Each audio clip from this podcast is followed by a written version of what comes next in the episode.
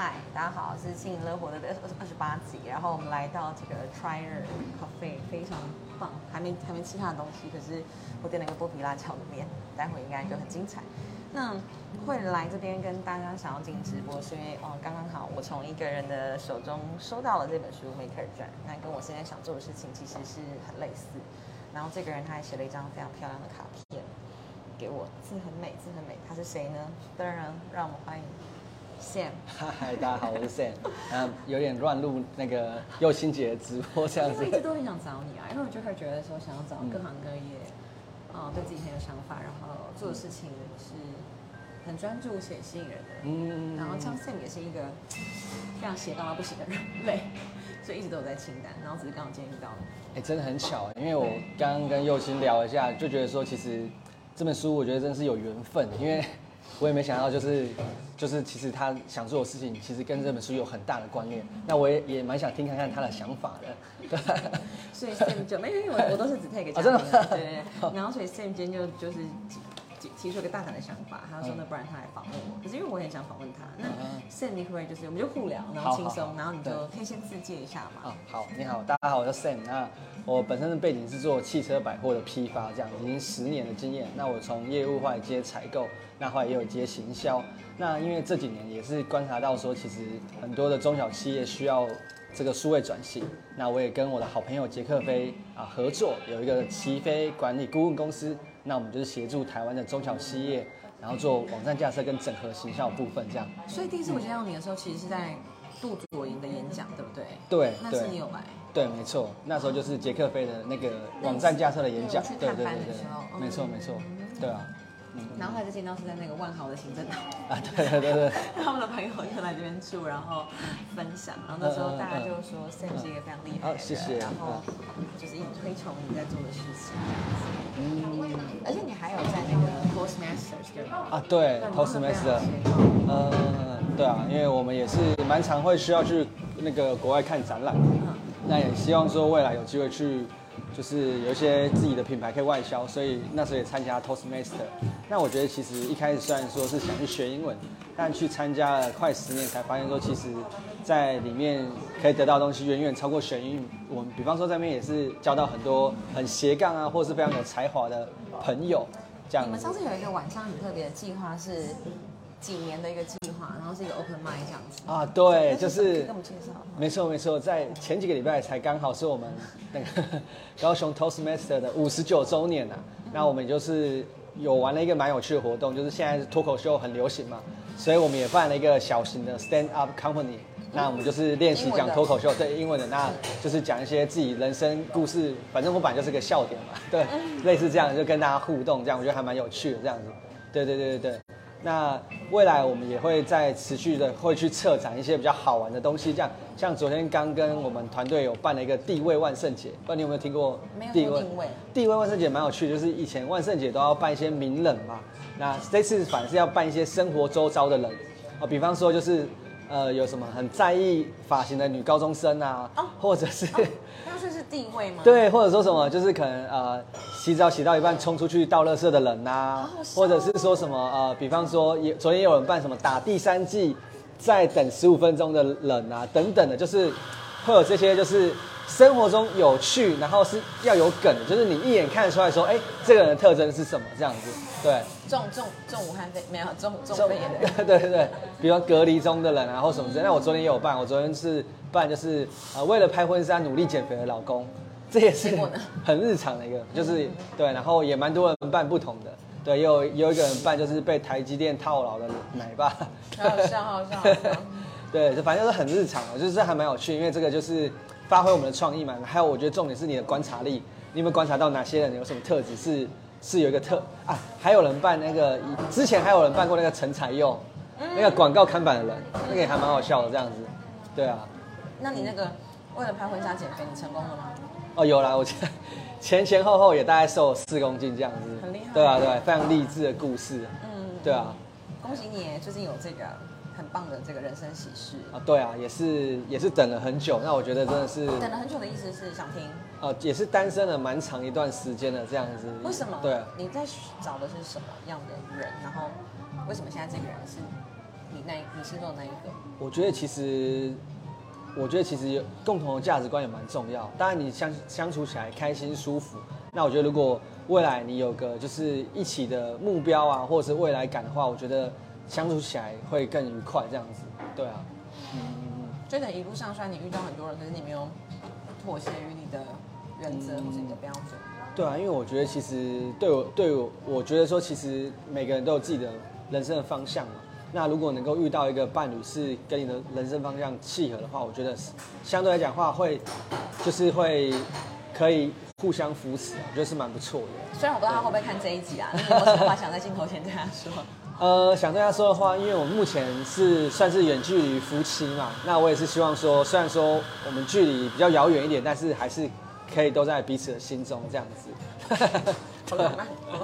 对啊，因为我觉得你是一个非常有才华的人。那通常你自己对于婚礼会有什么样的想象吗？或是你们会举办这件事吗？婚礼会啊，就是我们也刚拍完婚纱而已。那时候也是希望就是走森林系啊，跟海洋系，因为我之前看朋友的婚纱，我觉得这样很浪漫。这样，那婚礼的部分的话，已经也是都已经定好了。这样，那我们还刻意就是把婚礼的时间。排的比较后面一点，想说可以慢慢的筹划这样子，对啊，对啊，嗯，期待喽，很期待啊，对啊。那你有什么想问我的？那我觉得说，因为其实我跟右青也认识一段时间，那我我自己观察他，我觉得他跟一般的人很不一样，有他特别的地方。那也是就是会想多了解一下说他的想法，比方说我觉得这一次呃他出来选左南区这一块，那我就觉得说他跟一般我们。以前以往看到的就是一些的活动很不一样，我觉得不只是比较接地气而已，而是就是会想要了解说他对于这个区域或者说这次出来有没有什么一些自己的想法这样子，对，嗯嗯。首先我会想要来这边，就是因为之前在那个于凯的服务处处理一些澄清案件嘛，那多半是跟交通有关系的。嗯。那我不知道你会去会去巨巨蛋吗？会。巨蛋旁边的那个停车场起来那个新庄一路那边。他之前那个分隔岛还没有打掉的时候，基本上应该是车祸频传，而且那个路非常的挤。嗯即便到现在右侧，就是我们往左移那边也还没有打通，所以还是一样很挤。嗯。那其实交通的议题为什么那么重要？因为我们每一个人每天就是不是骑车就是开车嘛，因为我们大众运输还没有那么的普及。嗯嗯嗯。那除了骑车开车的路况要注意之外，每一个人下了骑机车跟汽车都是路人。嗯嗯，但是我们对于这个整个城市对于行人的空间其实非常不友善。嗯嗯 像我刚刚公司要走过来这边，我其实就会被好比盆栽啊、呃机车啊、招牌啊很多东西给挡住。嗯所以这些我觉得它应该被重视，可是它一直没有被处理的事情。嗯所以我就主打这个，那主打这个也得到很多回响。嗯。的确，其实我觉得交通议题虽然说我没有到很了解，但是我觉得就是。我觉得它算是很民生必需品吧，对，就是这个只要一改善，马上就会有感觉的。你要了解一件事情就好，就是台湾有三千个人一年在这个交通事故死亡。那如果说这些人他们可以活着，哎，哇，有很多事情是可以被创造，嗯，他们的梦想等等。确实，哎，我觉得这这一块的确是有蛮多可以改善的空间的。嗯，我想问你就是。因为刚好我们不是在教会嘛，嗯，你为什么会信主，或是啊选择这个信仰？哇，哇，这说来话长，对，我就我就长话短说好。那其实也是啊，我三十岁那一年的时候，算是我觉得是人生的一个转捩点。一年前是不是？哦，三十岁，你人也太好了，大概也七八年了这样。那时候就其实我觉得我我相对我觉得我算是一个努力的人。那可是那一年你会觉得说，哎，怎么好像？到了三十岁，但是离你人生理想的人生啊，或离你的目标好像还很遥远。这样。的那个理想人生跟那个目标的图像是什么？其实很简单诶，其实就我会觉得说，就是一个事业跟家庭都非常的美好的一个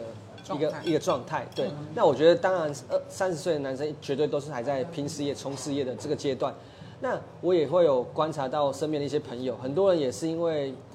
呃，很多人的老公也是因为拼事业，可能就是忙于顾家庭啊什么之类的。那好像这个情况也蛮蛮正常的。那我就好奇啊，就是说到底有没有什么是我们可以兼顾事业跟家庭都可以非常美好的一个一个方式？那我觉得自己以前我们很很常看一些，比方说成功名人传记啊，不管是王永庆、李嘉诚啊、郭台铭也好啊，其实老实讲，每个人都是工作狂。那真的？那到底就是说？要么坊间教你的就这么成成功学书，要么就是那个家庭学的书，但是很少有人是这两块同时在讲业都经营的很好的。嗯，所以那时候其实也就是那时候其实真的是有点无语问苍天吧，就觉得内心有一个很深的就是无助无助的感觉，这样对。然后后来就很神奇哦，过了两个礼拜，我有一个呃英文社团好朋友就找我去我们家旁边的教会，谁啊？就就培伦我认识吗？嗯啊，对，然后他其实也是找我去学英文的，这样，对，然后那一次我印象非常深刻，就是啊，那个牧师是一个大概六十几岁的一个牧师，然后他就跟我们分享说有个小女孩出生的照片，这样，他讲的非常的喜悦，说哦，it's a gift，it's a gift，那时候我就猜说应该不会他女儿吧，或或许可能是他孙女，就其实都不是，只是教会的其中一个姐妹生的小孩这样。那其实我当下非常的羡慕他，我羡慕他什么？就是羡慕他说，哎，为什么他可以为了别人的事情这么开心？我觉得其实工作一段时间啊，不要说别人的事情，有的时候你你也很难为了为了自己的事情开心，哪怕你有点小成就，你总觉得永远追都追不够的这种感觉。那我觉得，哎，其实以前我的个性也是蛮容易会为了朋友开心啊，或什么，怎么会？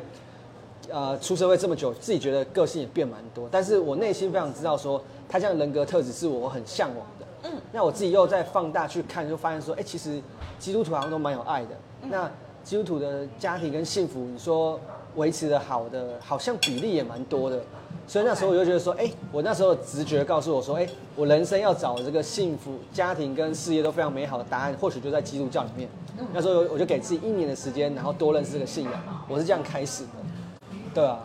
那这一年你怎么做？好酷哦！我那一年也是蛮因缘机会的，就是因为那时候我其实也是在我家附近的教会，就是会想要多认识嘛，有去参加查经班啊什么，但是不知道为什么，就是觉得还没有特别的找到一个归属感。对，然后非常妙是有一次我去台中出差的时候，反而是一个年轻人跟我推荐的，我现在去的教会叫 Five K 这样子。对，然后我就因为他的推荐，然后去那边聚会。第一次聚会我也是蛮震撼的，我就觉得说，哎、为什么台上的牧师讲的东西这么的生活化，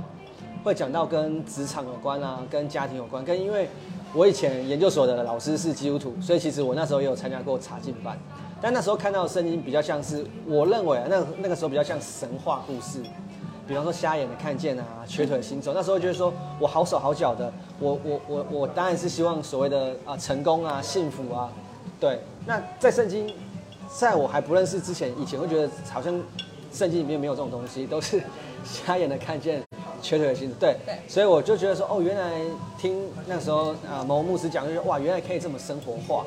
然后我就就很喜欢，然后而且我觉得是真的是找到你想要的那个关系，跟神的关系，不是说哦有事情才去找他，然后离开了这个教会，好像就是完全没有关系的两个人。嗯，对，就会觉得说，其实有时候也会呼应到跟一些的亲子关系吧。我觉得有些亲子关系也蛮像这样子，就有事情才找爸爸，啊，可能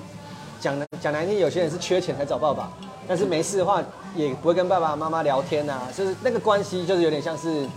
这样的关系。那我觉得就是呃，我觉得想要去针对这个关系做改变，我觉得如果说不管我们得到的是什么，但我觉得比较重视的是我们是怎样的一个关系，怎样的互动这样子，对啊，嗯嗯嗯谢谢你的分享，真的是很棒的故事。而且你知道，我去那个左营的那个文福国小、文福国小扫街的时候，我就路过那个爷家教育机构，啊对对对然后我就进去，然后就发现嗯。Kimberly，、然后他也在 5K，、嗯对。然后所以上上礼拜我去拜 K，嗯嗯嗯嗯那一场，嗯。嗯嗯，然后还有认识 Peter，然后就发现你们的就是活动真的非常非常非常多元，嗯，对啊，嗯，那你觉得这八年来，哎，你找到了吗？就是那个心中的答案？有哎、其实我觉得说，呃，我后来搞懂了一件事情，我搞懂一件事情，就是说，其实虽然说我我我之前也是一样在教会，然后单身蛮长一段时间嘛，那时候我发现说，其实虽然说那个时候我是基督徒，但是有的时候你还是会把感情当做是你的主，就是说主的意思就是说啊，你还是会听他的话，被他就是以他为人生的方向这样。那我觉得以前有呃可能还是基督徒，可是可能事业还是我的主，就是说我我还是会把事业摆在非常的前面。那后来其实我对于感情，我就知道说这我们这个是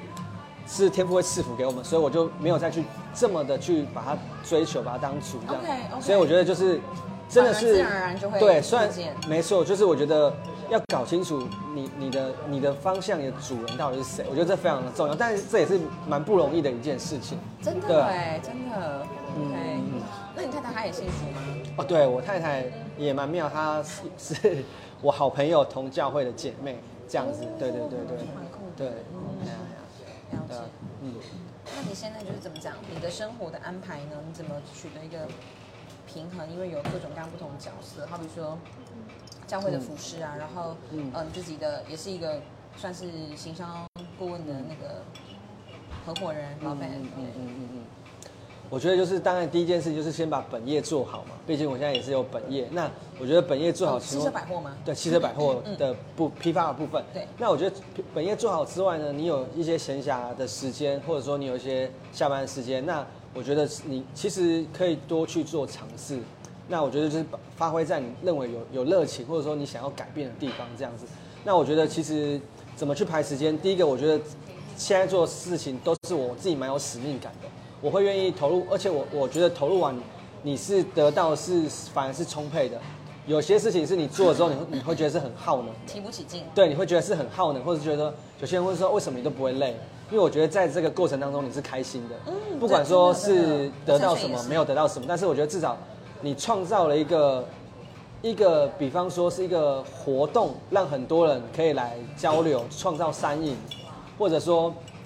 你觉得说有什么事情是你可以为它发声的，让更多人看到。我觉得相信大家现在都是自媒体的时代嘛，那你有没有什么是你认为是值得被关注的？那我觉得可以利用自己小小力量去让更多的事情可以被看到，或者说可以期待它的改变，这样子。对啊，那你现在很有使命感的事情是什么？你想推动性是什么？推使命感的事情嘛，第一个事情我觉得就是也是希望可以协助更多的厂商或者是客户品牌化。对，因为其实每个人都是品牌，然后很多餐厅，不管是或者是有些的工作人物，其实也都是一个品牌，希望协助他们品牌化。那再来呢，就是如果说哎是比较传统的店家，像我们公司也三十年了，那我们有些同行也都二三十年，有些还没有数位化的，有些还没有自己的网站的，都非常的希望可以协助他们数位转型，因为传统都我们都是在马路上被看到，那如果你在网络上，我相信你可以被更多潜在的客户看到，就是这几件事情，我觉得是帮助大家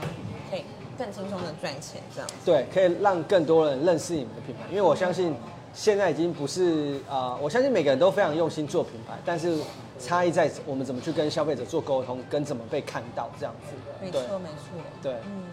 那最后要不要？因为像你也阅读大量阅读嘛，有没有什么你人生的原则是你觉得很受用，然后可以跟大家分享？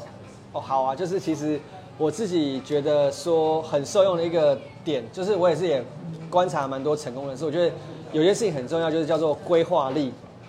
规划力呢，就是说大到就是办奥运，小到你煮一道菜，都是要训练你的规划力，就是你能不能预先设想好你想要的东西，然后提前去做准备，让这件事情在推动上面是可以更更顺利的。对，那甚至就是我在做每一项的，就是 side project 斜杠的时候，我也都利用了这个规划力的能力，去预先去想一下，比方说客户的需求，让我们可以提前做准备，或者说市场需求，这个都是要提前去了解跟规划的。那或者说办每一场活动一样，你都是要先去规划主题跟整个活动内容，跟如何让客户朋友来这边会是满意的。那我觉得这样的技能是不管你做任何的工作都是非常的实用的。对，所以如果真的要讲一个点的话，我会讲规划力。对，预先想好它可能发生的途径，并且做准备，没错可以。这样总结吗？对，因为有些朋友会比较可能比较被动一点，啊，希望说就是会比较觉得说，呃，我不会讲，我就觉得说，其实很多朋友也也知道自己要改变，但是他却没有去规划。那相对来讲，当然他的碰撞的几率，或是能够改变的几率就会比较少。对啊，我觉得规划力也是你从被动变成主动的第一步。对，最后我想问一个，就是虽然很多人没有觉得很重要，可是我觉得那是很重要的维系关系的能力，因为你们是远距离嘛，嗯嗯那就是又可以看起来很闪，嗯你有没有什么诀窍想要跟各位男士来分享？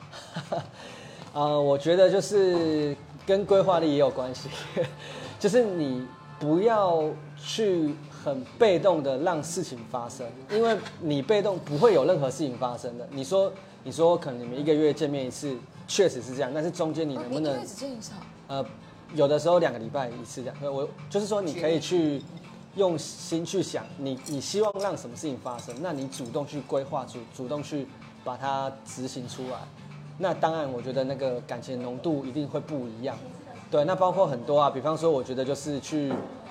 创造一些小惊喜也蛮重要的。那或者说把他在意的事情放在心上，比方说他之前就有提过说，希望房间可以再更整齐一点。那前阵子就是有请人家来粉刷啊，然后把房间整个整理干净，然后拍照给他看，他就觉得很感动。